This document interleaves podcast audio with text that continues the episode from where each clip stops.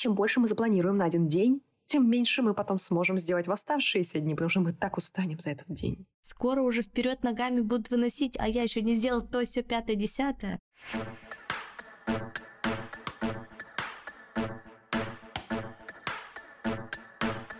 Нормально же общались. Всем привет! Меня зовут Оля Микитась, и это подкаст «Нормально же общались». Мой подкаст — это исследование себя и окружающего мира через разговоры с людьми, которые разделяют мои ценности. Я приглашаю в гости психологов, врачей, других подкастеров, моих друзей и экспертов из самых разных областей, чтобы поговорить на важные для меня темы. И сегодня я пригласила в гости Анастасию Кулькову, практикующего психолога, автора курсов бестселлеров в проекте «Правое полушарие интроверта».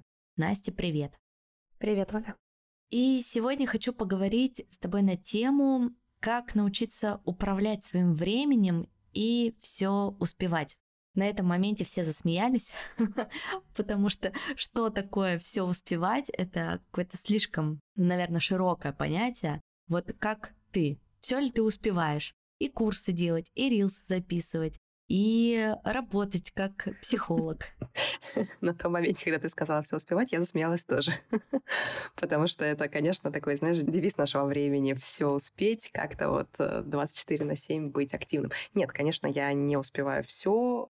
Здесь, наверное, мы будем с тобой говорить о правиле приоритетов. Есть что-то более важное, есть что-то, на что я смотрю, думаю, ну, ну ладно, когда-нибудь на это придет время. Я это пока список свой оставлю, но когда-нибудь, да, когда-нибудь мы к этому придем, обязательно. Так что, конечно, у меня тоже есть те дела, которые ждут, ждут своего часа.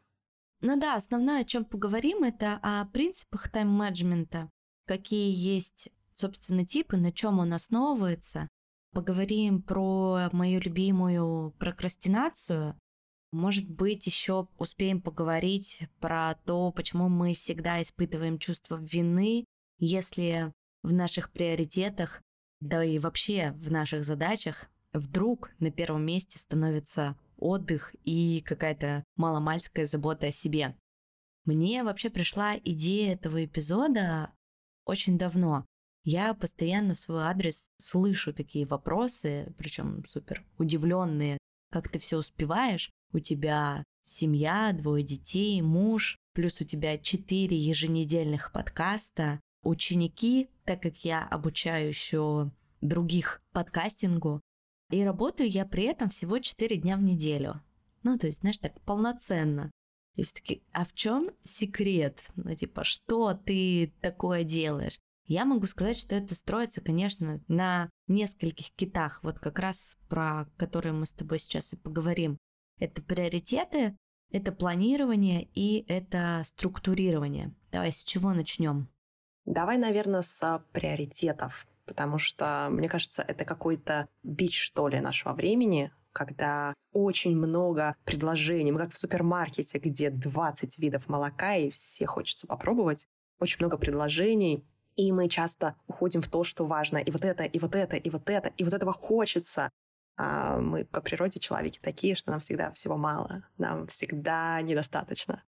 Где-то это плюс, конечно, где-то это минус, поэтому мы склонны, ну, наша психика часто склонна, знаешь, так а, рассеивать свое внимание, брать все и сразу, и где-то не достигать каких-то важных целей. Поэтому, наверное, приоритизирование — это то, с чего бы я бы рекомендовала, что ли, ну и ты, наверное, как опытный тайм-менеджер, начать а, свое планирование. Ну, собственно, да, что такое приоритеты? Мне хочется вернуться, знаешь, к чему? И сказать, что раньше слово «приоритет» не имело множественного числа. То есть приоритет — это что-то одно. Потом наше желание делать все и сразу его перевело в множественное число, теперь мы говорим приоритеты. То есть их как-то очень много. Да, собственно, это определение того, что мне важно, более важно сейчас, чем все остальное. Ну, а вообще вот этот навык, да, это же нужно научиться этому, грамотно расставлять приоритеты. Сто процентов. Мне кажется, даже вот то, что мне хотелось сто процентов донести в нашем подкасте про тайм-менеджмент, что невозможно взять какую-то систему тайм-менеджмента, например, да, послушать сейчас наш подкаст, послушать, как э, кто-то что-то успевает, и применить эту систему прямо вот здесь и сейчас, чтобы завтра у меня уже все получалось, все было замечательно, я вот действительно был тем человеком, который все успевает. То есть это действительно, о чем бы мы сейчас с тобой не говорили, это все навык, это все обучение. Сейчас прям у нас, наверное, кто-то из слушателей такой, о, не-не-не-не. Сейчас меня тут научат. Да. Это как пример, знаешь, с английским языком, который мы учим, учим, учим, учим. Это бесконечное обучение. С любым навыком, так, каким-то можно овладеть быстрее, каким-то медленнее, но приоритизирование, это сто процентов согласна, это то, чему стоит себя учить в первую очередь, до того, как учить тайм-менеджменту. Ну, это обычно грешат тем, что не могут выстроить какой-то правильный да, порядок вот этих приоритетов, как раз э, молодые мамы, ну и женщины потому что я сама, значит, и, и мама, и женщина. И, конечно, когда у меня появились дети, ну все, дети это, это мое все. Это первое место, их интересы, все, что касается их, это всегда-всегда приоритетней. И потом в один определенный момент, получается, я увидела, что я совсем несчастливый человек, я часто рассказывала об этом в подкасте, и что что-то как бы вот это не работает, когда дети на первом месте, какая-то херня, извините меня, получается. И я потихоньку-потихоньку начала перестраивать это все. И сейчас я всегда ставлю свои интересы превыше интересов всей своей семьи. И мужа, и детей, и работы, и всего-всего-всего, что меня окружает. Тоже очень много рефлексирую об этом в подкасте, в том числе об гостей, да, и в блоге в своем тоже часто об этом говорю. Но получается, у меня была какая-то критическая точка. Но можно же не достигать этой критической точки. Можно же, ну прям как на картах разложить и посмотреть, как бы что работает, что не работает. Вот здесь, как специалист, ты можешь сказать, как себе подсветить эти моменты, на что обратить внимание при расстановке приоритетов, чтобы понять, что как бы у тебя все через жопу идет. Слушай, мне кажется, вот твой пример, он очень здесь важен. Когда говорила, мне хотелось у тебя спросить, а сколько у тебя времени ушло на то, чтобы вот увидеть, что я где-то у себя на первом месте с конца? А сколько у тебя времени ушло, кстати? Много, много. Я родила дочку первую в 22, а пришла я в такое состояние где-то к 30. То есть почти 10 лет, да, прошло с тех пор, как ты поняла, что стоит ну, такой значительный срок. Слушай, ну вот чтобы на это не 10 лет, там 8 лет, да, уходила... Можно 10 минут, пожалуйста. Можно 10 минут, пожалуйста, да, такой большой срок. Можно говорить побыстрее. Слушай, вот ты спросила, да, и я как-то с одной стороны думаю, что мы лучше всего обучаемся на собственных граблях. Есть мы очень-очень умные. Мы же все читаем какие-нибудь книги, смотрим лекции, слушаем подкасты, YouTube-выпуски и так далее и тому подобное. И мы знаем, это то, с чем я очень часто встречаюсь в терапии, когда человек приходит, он, он знает, он все знает, он очень умный. Но разница между знать и вот когда это знание провалилось в наше чувствование, да, вот, наверное, вот когда тебе 30 лет исполнилось, ты почувствовал, что надо приоритеты устанавливать. И мне здесь не хочется обмануть наших слушателей и сказать, что вот да, можно как-то очень просто взять и расприоритизировать. Да, хочется вспомнить Боромера, который говорит, нельзя просто взять и вот отнести э, кольцо в Мордор. Наверное, нам каждому нужно какое-то, знаешь, пробуждающее переживание. Если ты читала когда-нибудь Ялома, Ирвина Ялома, у него такой психотерапевт, который пишет потрясающие романы, и у него есть понятие вот такого пробуждающего переживания, когда что-то нас настолько переворачивает изнутри, что мы как будто просыпаемся, вот пробуждаемся. И, наверное, да, возможно, можно послушать наш подкаст, да, подумать так, надо расставить приоритеты. Но, к сожалению, чаще всего нас натолкает все-таки какой-то кризисный момент на то, чтобы все-таки взять и пересмотреть что-то. Насколько тебя удовлетворяет мой ответ?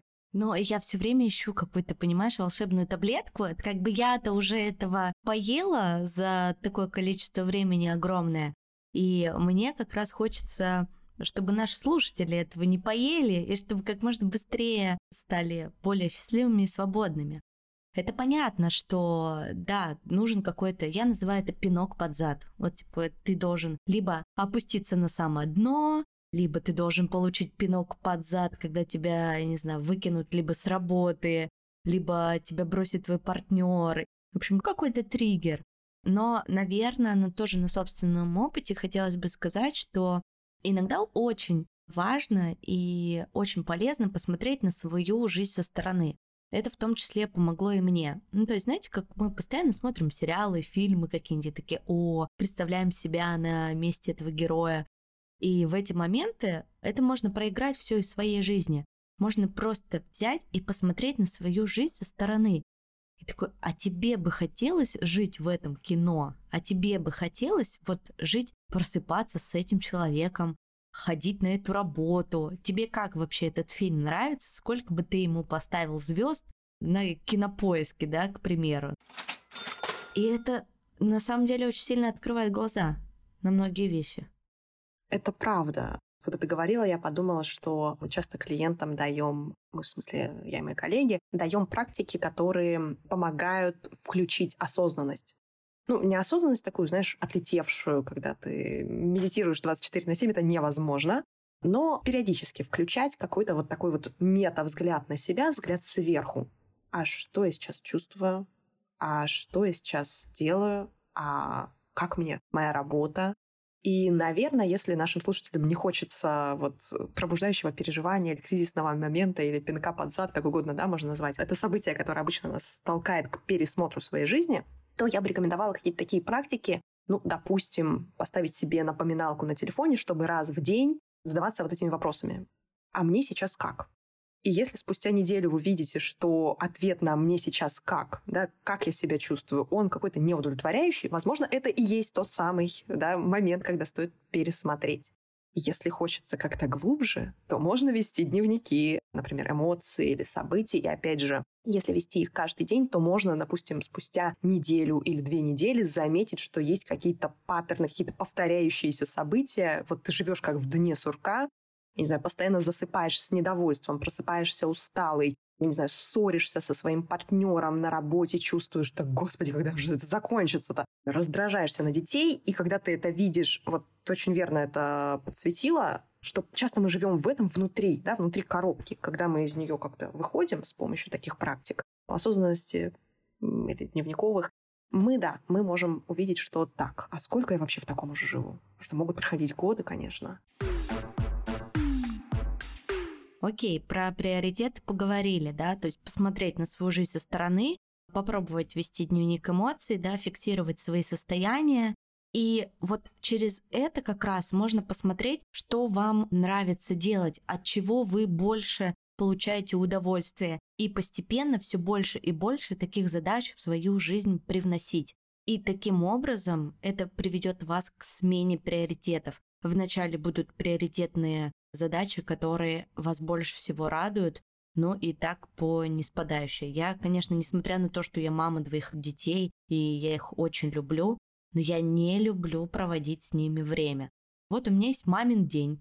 Это один день в субботу, когда мы с ними ходим на тренировки, гуляем, кушаем в кафе, смотрим вместе кино. И мне этого дня, извините меня, выше крыши вообще просто, вагон.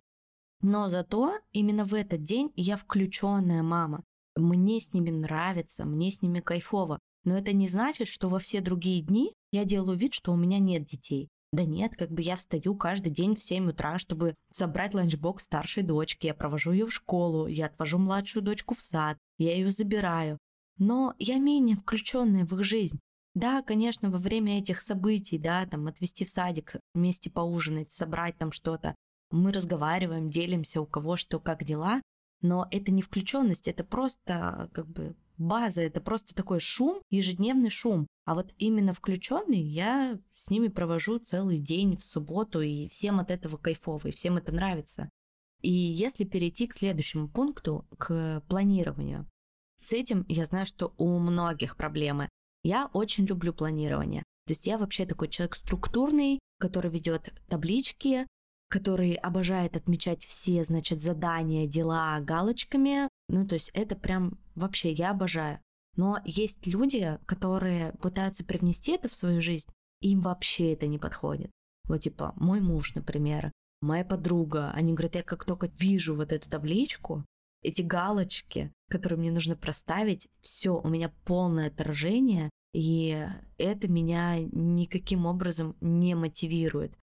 Давай поговорим про планирование, да, вот что вообще необходимо, какие штуки при планировании учитывать, Может быть, как раз, чтобы прийти к тому, что оно будет эффективным.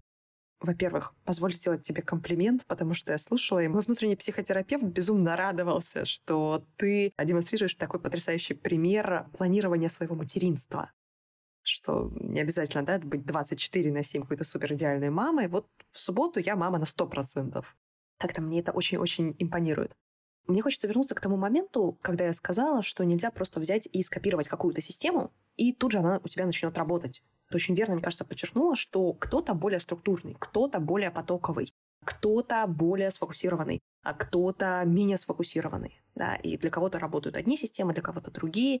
И здесь никогда мы не можем сказать, что какая-то система планирования, она сработает у всех людей идеальная. Вот она какая-то супер универсальная, она всем подходит, она жизнь любого человека сделает лучше. Не существует ни одной системы планирования, тайм-менеджмента, которая бы подошла абсолютно всем, потому что мы все индивидуальны и уникальны. Наверное, да, структурным, более структурным людям проще вот эта история с э, конкретным планом, а что я могу предложить для тех, кто более-более, да, как-то расфокусирован, потому что я вот какая-то, вы знаешь, серединка на половинку. Мне где-то нравится структура, где-то мне хочется иметь зазоры. И вот то, что, например, я рекомендую и своим клиентам, и для себя делаю, это оставлять зазоры. То есть планировать не прям вот жестко, да, что вот должно с 9 до 10 то-то, там, 15 минут на это, дальше еще 45 минут на то. Нет. Это ты сейчас меня описала. У меня буквально просто 30 минут на поесть. Пять минут на покурить. Все очень четко. Да, и кого-то это очень, знаешь, держит э, в таком приятном тонусе. И это классно. Даже возбуждение, я тебе скажу. Даже я, возбуждение. Я кайфую, да. я когда галочку ставлю, я такая, о боже. Я сделала это. И, наверное, когда смотришь в план, думаешь, о, там будет пять минут на покурить. А, как классно.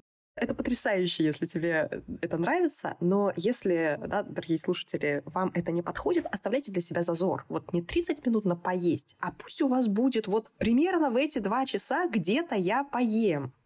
Чем более плавающим будет расписать, как бы это странно ни звучало, но тайм-менеджмент для такого человека должен быть максимально плавающим никаких жестких задач, потому что они будут демотивировать, вызывать прокрастинацию совершенно сумасшедшую, да, вызывать ощущение упадничества, беспомощности, подав, ну вот все то, что нам не нравится.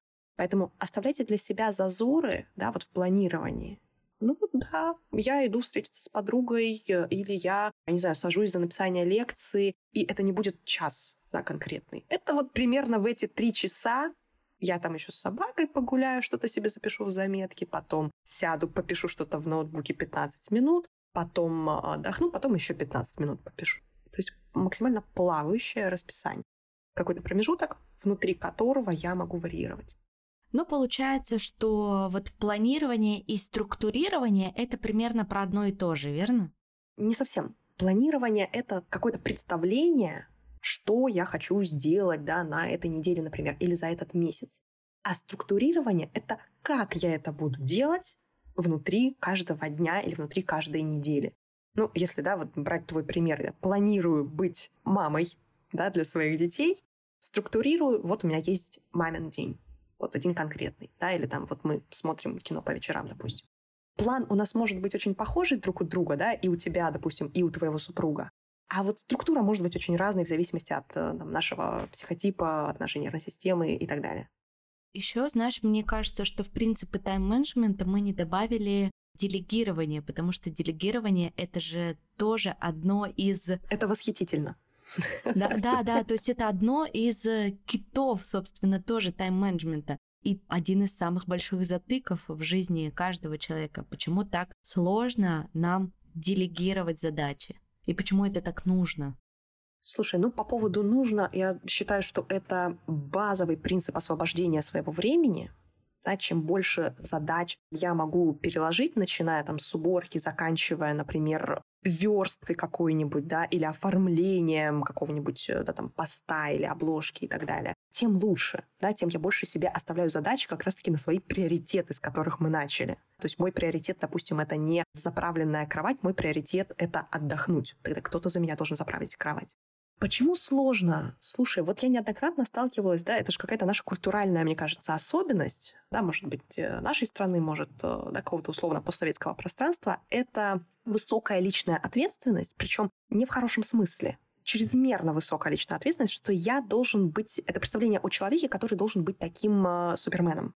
Вот та самая шутка, что и спортсменка, и комсомолка, и просто красавица, так это нифига себе сколько дел. Чтобы, ну, в самой этой фразе даже, знаешь, как ты о ней размышляла, чтобы быть красавицей, надо просто дофига времени потратить. А чтобы еще спортсменкой быть, да. Извините. То есть у нас как а, в норму возведено вот это представление о человеке, который вот как, господи, инспектор гаджет, если помнишь такой мультфильм у которого просто все. Всегда мечтала иметь такую руку, которая так на кнопку нажмешь, рука выдвинулась, и пиво уже у тебя в руке. Вот они наши мечты. Совершенно, да, у меня те же были фантазии. И чтобы, знаешь, у тебя был такой вертолет встроенный в голову, чтобы ты быстро перемещался. Это какое-то представление о себе, о личной ответственности, а еще о том, что стыдно эту ответственность перекладывать. У нас очень много, к сожалению, стыда. Это вот те примеры, когда мы прибираемся перед приходом клинера или делаем маникюр перед тем, как пойти в салон. На маникюр. Да, на маникюр. Точно, да. Слушай, а мне еще кажется, что делегирование это про страх, что не только стыдно, но и страшно. То есть мы просто боимся дать кому-то сделать какое-то дело за нас, потому что знаем, что мы лучше всех все сделаем. О, да. Это вот то, чем многие люди, к сожалению, гордятся, что лучше я сделаю сам хорошо, чем я кому-то передам. Я с тобой абсолютно согласна, что это какой-то страх, страх потери какого-то контроля, наверное, над своей личностью, над своей жизнью. То есть, по идее, мы, наоборот, расширяем этот контроль, да, когда мы кому-то делегируем какие-то задачи, да, там, личному помощнику или тому же клинеру, да. Но как будто нам кажется, что чем больше я отдам, тем меньше я буду отвечать за свою жизнь, тем меньше я смогу вообще ей распоряжаться.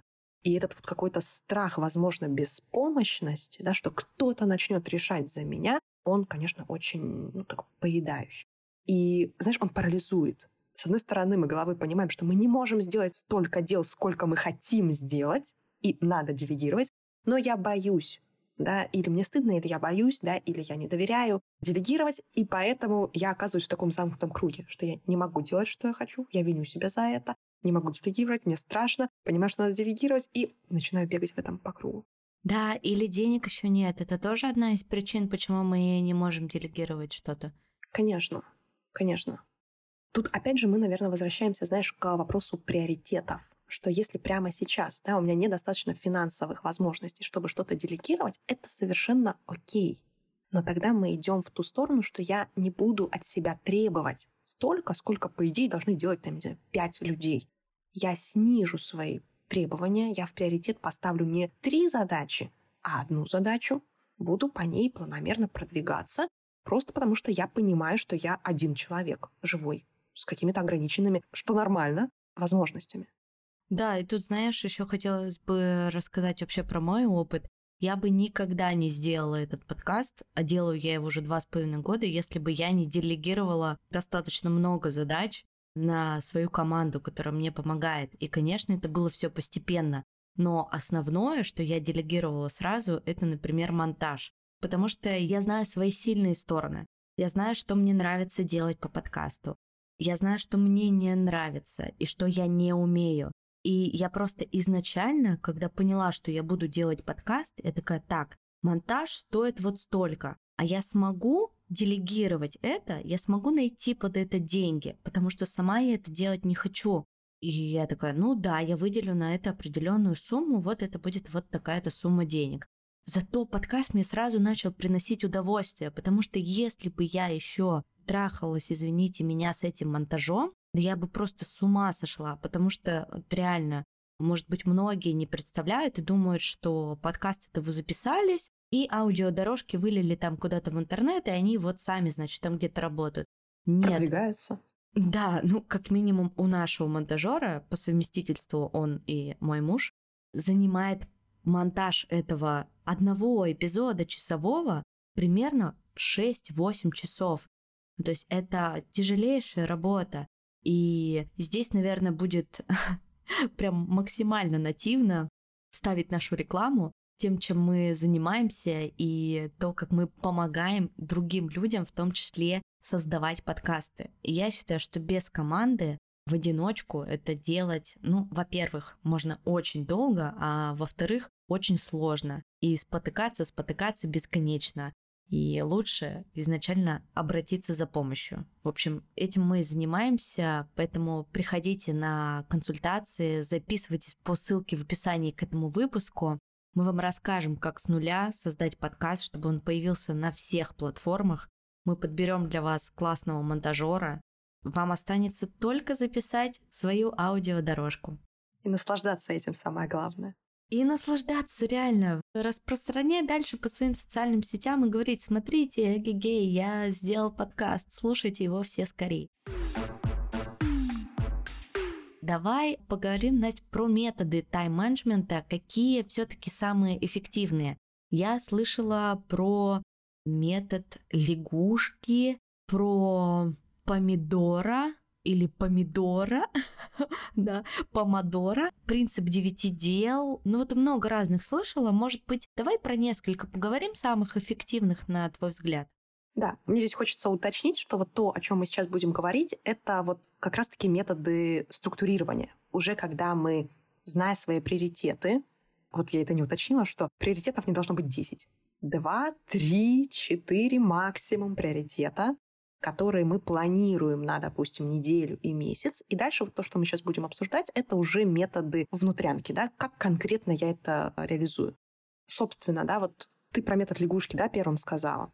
Это тот метод, который призван помочь с прокрастинацией. Вот когда мы откладываем что-то, что-то максимально, потому что нам так неприятно, так не хочется за это браться, этот метод призван как раз-таки сделать самое неприятное с самого начала, съесть лягушку с самого утра, ну, такая э, метафора, съесть эту неприятную склизкую лягушку, вот прям, а потом уже весь день спокойно жить не знаю, мне этот метод не очень подходит, потому что у меня лично продуктивность э, включается под вечер. Я более продуктивна во второй половине дня. В первой вот я могу гулять с собакой, я могу что-то планировать, что-то представлять. А вот делаю я вот все лягушки у меня вечером. Но вот опять же, да, кому-то подходит, кому-то нет. Метод помодора или помидора, он мне очень нравится, потому что он задействует принцип так называемого постпроизвольного внимания. Сейчас немножко объясню. У нас есть внимание непроизвольное, когда мы просто обращаем внимание на что-то. А, вот, а, вот нам не нужно прилагать усилия, чтобы обратить внимание. Вот что-то там проехало, вот что-то там сверкнуло, вот что-то там зазвучало. Произвольное внимание — это то, что у нас вырастает там, к моменту, когда мы поступаем в начальную школу, когда мы уже можем какое-то конкретное количество времени целенаправленно, произвольно уделять чему-то, собственно, свое внимание, свой фокус внимания переводить. Постпроизвольное внимание — это очень крутая штука. Каждый сто процентов переживал этот момент, когда, знаете, вы садитесь что-то делать, что вам не очень приятно. Ну, вот надо писать какой-нибудь отчет или какую-нибудь задачу, вот что-то ты делаешь, делаешь, и тебе неприятно, сначала ты себя заставляешь вот этим произвольным вниманием. Рилс а... снимать, например. Рилс, да-да-да-да. О, да, вот это вот написать сценарий на неделю. А потом в какой-то момент ты раз и переключаешься ты без усилий удерживаешься в этой задаче, ты, что называется, вот это состояние потока входишь, вот это и есть постпроизвольное время. И ты просто делаешь, делаешь, делаешь, делаешь, даже не прилагая никаких усилий. И вот метод помидора, он такой немножко хитренький. С одной стороны, он говорит, сделай 25 минут. Просто поделай какую-то задачу 25 минут. Это же немного. 5 минут потом отдохнешь. Потом еще 20 минут поработаешь, потом еще 5 минут отдохнешь. Но на деле часто получается так, что мы начинаем делать 25 минут, э, мы так включаемся, что у нас начинает задействоваться это вот самое постпроизвольное внимание, и мы уже там работаем полтора часа. Так что если вам сложно и вы прокрастинируете, это может быть вполне такая рабочая история. Там 15 минут же немного, конечно, немного. А там уже раз и работаем. Получается, что для такого метода надо ставить какие-то будильники или какие-то оповещения? Да, можно это делать совершенно самостоятельно, а есть специальные приложения, они в любом а, магазине приложений существуют, э, там Google, Apple, спокойно. Можно так и забивать. Помидор там, или помодора. И вот там уже встроены эти таймеры на 25, на 20, на 15 минут и так далее. Но идея также в том, что если мы не уходим вот в это постпроизвольное внимание, мы не заставляем себя сидеть полтора часа, концентрироваться на чем-то. Это очень страшно для нас. Нам сложно концентрироваться так долго.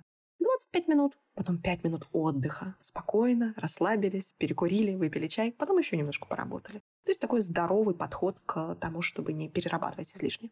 А у меня, знаешь, как я обычно, ну вот, я уже говорила, что, значит, провожаю дочку в 7 утра в школу, и потом я снова ложусь спать. Я обычно сплю где-то часов до 10, Просто шикарная угу. жизнь. Когда ты сказала про 7 часов утра, я ужаснулась внутри.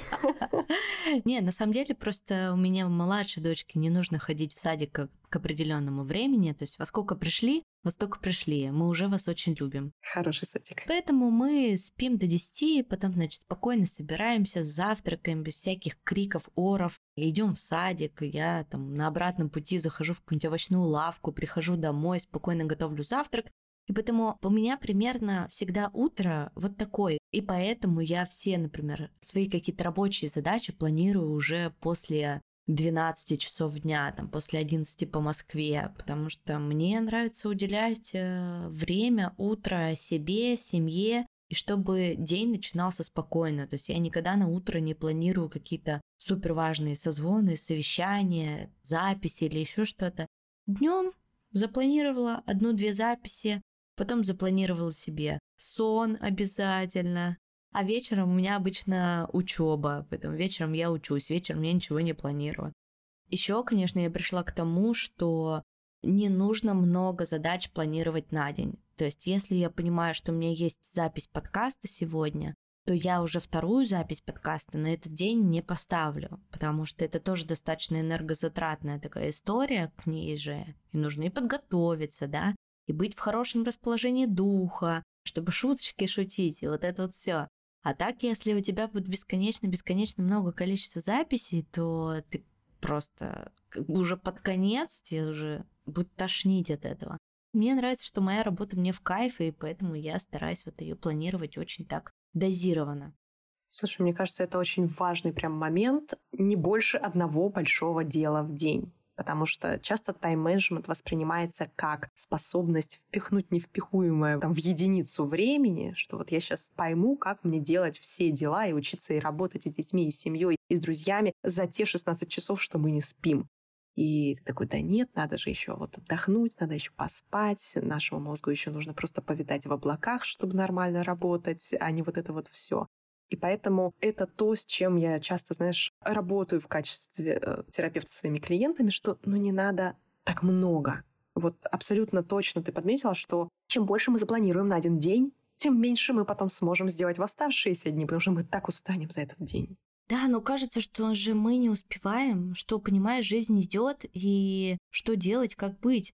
Я вот помню мои бабушки и дедушки, когда я была особенно маленькая, меня всегда удивляло, что я сплю до обеда, а они просыпаются в 5 утра. И потом как-то, я не помню, то ли дедушка мне сказал, он говорит, ну так я же скоро умру, мне надо пораньше вставать, чтобы побольше пожить, типа, чтобы больше бодрствовать. И поэтому я рано встаю, много всего успеваю, и вот и типа живу. И у нас, мне кажется, тоже, чем ты старше становишься, тем такая вот гонка включается, что, блин, часики тикают, все, скоро уже вперед ногами будут выносить, а я еще не сделал то, все пятое, десятое. Надо быстрее, быстрее, быстрее. Слушай, это очень страшная вещь. Это вот этот да, синдром упущенных возможностей, да, когда мы смотрим, что один там уже на Бали живет, у другого какой-то супер успешный бизнес, у третьего трое детей, а ты еще не понял, кем ты хочешь стать, когда вырастешь.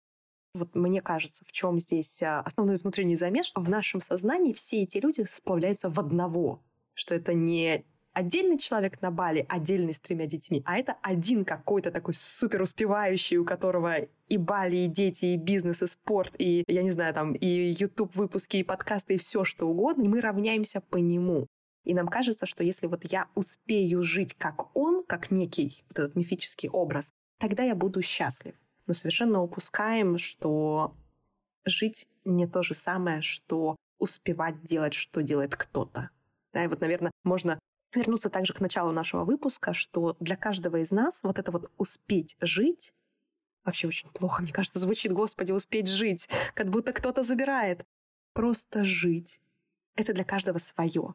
Для кого-то это просто медленно гулять с собакой, для кого-то читать хорошие книги, для кого-то смотреть сериалы вместе с а, любимыми вечером, для кого-то, я не знаю, креативить. То есть вернитесь, пожалуйста, это я к нашим слушателям обращаюсь, да, вернитесь, пожалуйста, к тому, что для вас жить. Потому что невозможно жить в той вселенной, где для всех жить это одно и то же. Да, и очень круто не сотворить себе кумиров, да, и вот эта вот картинка в Инстаграме, которую многие видят, что и Бали, и машины, и пароходы, и мужики, и деньги, и, значит, все на свете, а я такой сижу в офисе, сижу, пержу. И типа, все, вся жизнь мем прошла. Типа, у меня ни яхты, ни Бали, ни путешествия, блин, вообще красный паспорт. И что мне сейчас сделать? Да, эти на больной. Блин, ну все, жизнь, боль. Но на самом деле нет. Очень часто чужая жизнь и вот эта картинка, она сильно сбивает тот фокус и заставляет тебя, как бы даже не заставляет, а принуждает тебя создать себе и жить какой-то другой жизнью, совсем не своей, делать то, что тебе совершенно не нравится, путешествовать туда, куда тебе совершенно не хочется. Или вот там, в марте 22-го, да, все, ну, очень многие стали уезжать из России, ты такой, а я остался, вот я какое-то говно, значит, а что если со мной я не, не могу... так? Да, что со мной не так? Что я там, я бедный, не знаю, кривой, косой? Да просто как бы поймите, что не у всех есть возможность и желание уехать. Может, возможности есть, но желания нет. И вот очень важно на самом деле это уважать и это принимать не только у других людей, но и свое, да, принимать это у себя. Не нужно быть как все, нужно быть собой и нужно прислушиваться, учиться прислушиваться к себе. Если вернуться еще к методам, то вот а принцип девяти дел это что такое? Это, наверное, вот то, что мы с тобой проговорили, что на один день мы не планируем много больших дел. Вот я там сейчас не помню четкое разбиение, но вот я сейчас постараюсь посчитать. Там точно история про то, что вот только одно большое дело. Ну, мы все знаем, какие у нас дела большие. По-моему, там три каких-то, да, там средненьких и пять совсем небольших, да, вот таких прям мелких-мелких-мелких. Здесь написать, здесь сказать, туда сходить, да. То есть идея в том, что каждый день ты делаешь какое-то одно большое, там сколько-то средних, сколько-то совсем вот незначительных, и ежедневно у тебя вроде и большие дела делаются, и мелкие не забываются. То есть ты не расплываешься в мелких делах, но и не заставляешь вот свой день только крупными, энергозатратными историями.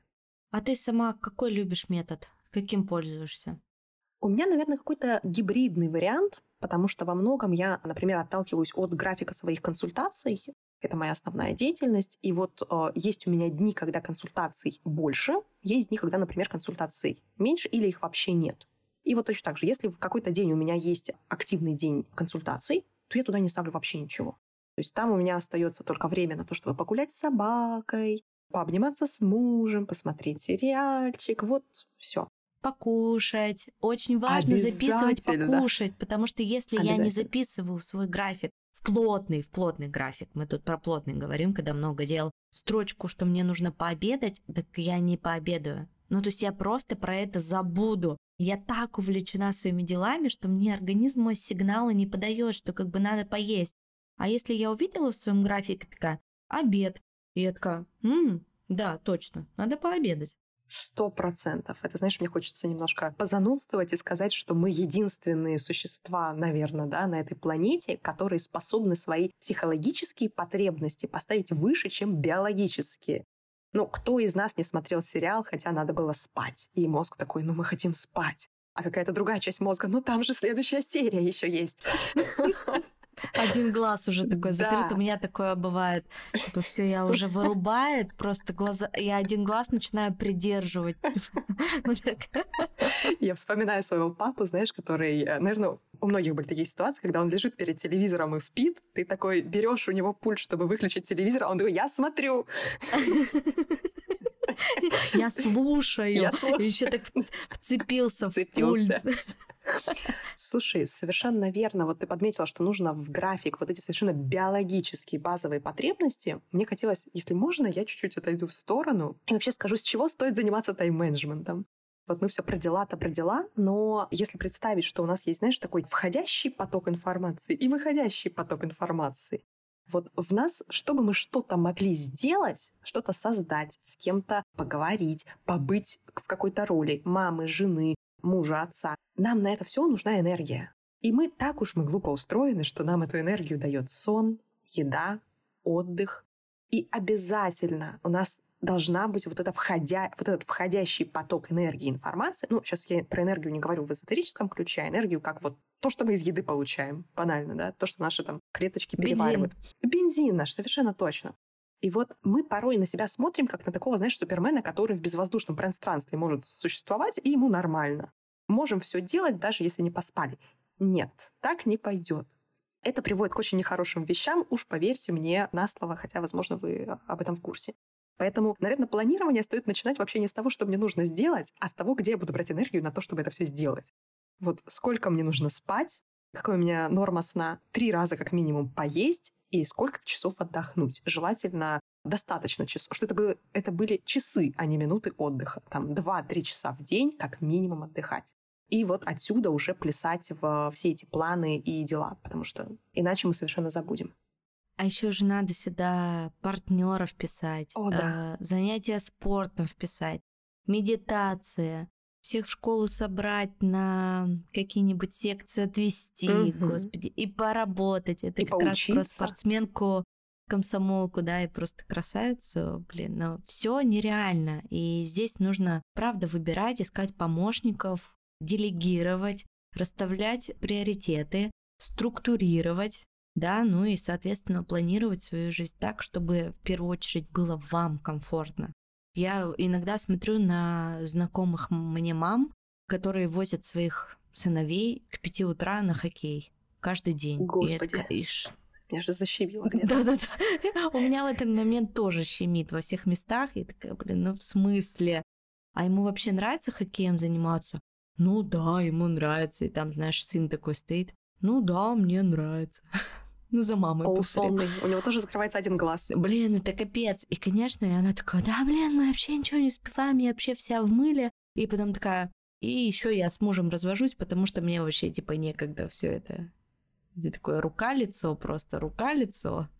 Спрашивается, ради чего Ради это чего? всё? Ради хоккея? Ну, как будто есть какая-то высокая цель, не, да? ну, есть но- цель, не знаю, медаль получить. Не вижу Или препятствий. клюшкой им по зубам. Вот мне хочется еще, знаешь, один метод предложить для тех, кто хочет все успевать. Я пользуюсь такой прекрасной вещью, всем ее рекомендую, как Google календарь. Ну, это может быть там Яндекс календарь, Apple календарь, что угодно. Вот я пользуюсь Google календарем, и там прям наглядно видно, сколько у тебя часов в сутках. Вот там час, час, час, час. И когда ты ставишь себе дела на день, ты видишь, что у тебя на самом деле не так много времени. Вот, э, окромя сна, да, вот этих 8 часов сна, у тебя не так много времени остается. И невозможно вот это впихнуть. Я обычно рекомендую, знаешь, просто засечь, а сколько у вас нормальная еда, например, занимает времени. Или сколько у вас занимает времени вот постирать и развесить вещи. Потому что нам может казаться, что это занимает очень мало времени, а на самом деле это занимает достаточно времени. Приготовить еще надо разогреть, да, наложить, там, как-то спокойно э, ложку донести. И вот буквально посмотреть, сколько вот в этом Google календаре у вас остается свободного, незанятого пространства, учитывая, что вам нужно вот все да, вот сочетать несочетаемое. Да, кстати, классный совет. Я тоже пользуюсь Google календарем, мне очень нравится. Давай еще поговорим о самых главных врагах тайм-менеджмента. Мне кажется, что это прокрастинация, но может быть еще что-то есть, какой-нибудь главный враг. Я обожаю тему врагов тайм-менеджмента, потому что, мне кажется, с них стоит начинать. Прокрастинация 100%, и у нее есть а, такой а, брат-близнец, ну, не то чтобы близнец, но точно родной брат, это перфекционизм. Такое тревожное состояние, тревожное желание сделать все идеально, по максимуму, либо никак, совершенно. И это настолько высокое напряжение внутри нас вызывает, что очень часто мы, наша психика, она очень хорошо нас защищает, очень часто мы, требуя от себя вот этого невозможного, успеть то, что мы не успеваем, сделать то, что мы должны сделать, мы откатываемся в прокрастинацию, а именно вот в такое, ну, в какие-то свои убежища, да, в соцсети, в сериальчики, в общение с собакой какой-нибудь, да, своей домашней и так далее. И часто, знаешь, люди говорят, я столько хочу делать, но на самом деле я же ничего не делаю. Я вот, ну правда, я ничего не делаю. У меня столько свободного времени на самом деле. Да, то есть я не из тех, кто делает вот... А потом ты спрашиваешь, а сколько ты от себя требуешь делать? Как так выходит, что ты можешь действительно полдня провести в а, социальных сетях, не потому что вот ты как-то в них сильно залипаешь, а потому что психике хочется туда сбежать от того высокого уровня требования, от этого перфекционистского, который ты себе предъявляешь. Слушай, это очень-очень интересная тема на самом деле, и... но она такая прям разрушающая и большая, потому что тебе кажется, что перфекционизм вроде, ну а какие в нем минусы? Ты все делаешь хорошо. Типа, либо делаешь хорошо, идеально даже, либо ты не делаешь это никак. Ну а что в этом плохого? Так плохое в этом то, во-первых, невозможно все делать идеально, это просто, ну, заблуждение, да, это невозможно. Но, а второе, делая идеально, ты можешь, ну, достаточно мало сделать по итогу. Совершенно точно. И, может быть, сделать четыре задачи, но хорошо, чем одну задачу сделать идеально, но прям заебаться очень сильно, если мягко сказать. Очень. И не быть довольным в итоге, вот. Ну, типа, сделать идеально, а по итогу ты такой, ну, типа, да, сделал, обесценил еще сверху. О, да. Действительно, когда человек берется за планирование, знаешь, он головой понимает, что ему хочется и вот это, и вот это, и вот это, но он может уже на этапе планирования почувствовать вот это перфекционистское сопротивление, которое э, мне, конечно, очень хочется сделать, но какой-то частью своей психики, да, какой-то частью мозга человек уже понимает, как много это придется ему перерабатывать. Действительно, чтобы сделать хотя бы два дела на 100%, ну, это столько энергии нужно потратить.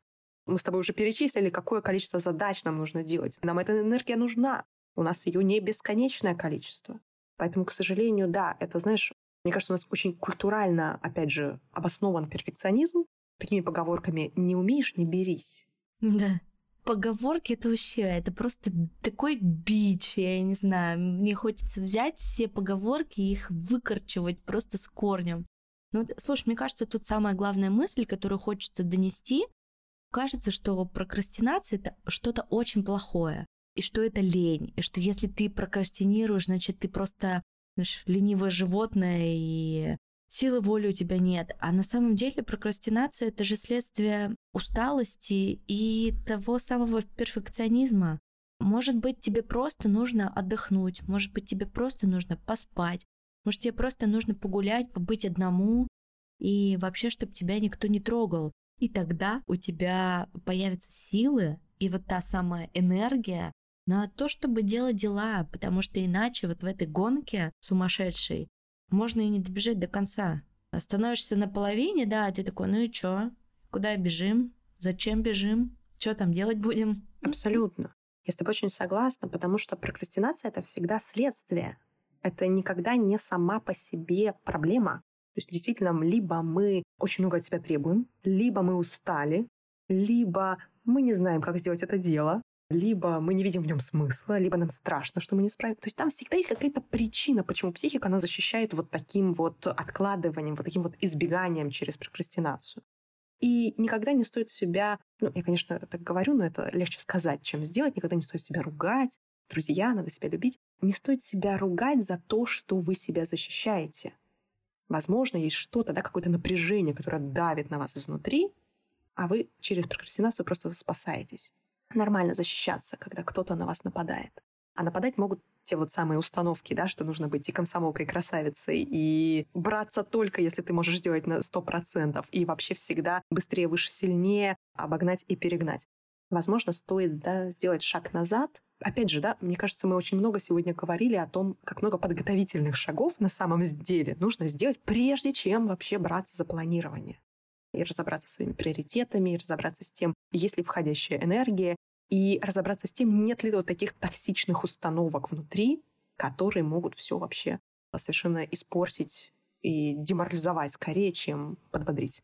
Ну да, мне еще в конце, наверное, хочется добавить, что относитесь к себе бережно. И я вообще очень часто говорю эту фразу, что вы для себя самый главный человек. И если вы не позаботитесь сами о себе, то никто о вас не позаботится. И не нужно создавать себе каких-то кумиров и думать о том, что у всех очень круто все получается, все такие успешные, а вы, значит, какое-то ленивое животное. На самом деле нет. И очень часто помогает такая штука. Я не так давно это делала в своем блоге в Инстаграме. А спросите у людей, которые вас окружают, про то, что вот они в вас видят хорошего. Прям спросить мнение со стороны, как вы вот думаете, да, почему вы на меня подписаны, что там хорошего вам дает мой блог. Ну, если вы, например, активно ведете блог, то это можно сделать. Если вы не ведете блог, вы можете спросить это у своих близких, у своего партнера, да, а какие мои сильные качества, а как ты думаешь? И вот почаще делайте на этом акцент для того, чтобы все успевать, определитесь, что для вас это все. Что для вас все? Я хочу успевать, например, уделять время себе, ходить на массаж, много гулять, проводить время с мужем, ходить с ним на свидание, уделять время детям, записывать четыре подкаста, выделять время на консультации и своих учеников. Для меня это важно, для меня это нужно, и на это я всегда найду время. И мне ничто не сможет помешать, и ни какие, я не знаю, никакие прокрастинации, потому что у меня на прокрастинацию выделено свое время. Так думаю, так, вот такое-то воскресенье у меня день прокрастинации. Могу целое воскресенье лежать, смотреть в потолок, думать о том, как я живу эту жизнь, смотреть сериалы, есть чипсы в кровати и наслаждаться жизнью. У меня просто сердце поет, когда ты об этом рассказываешь, что вот он пример человека, который себе выделяет день, чтобы просто отдыхать.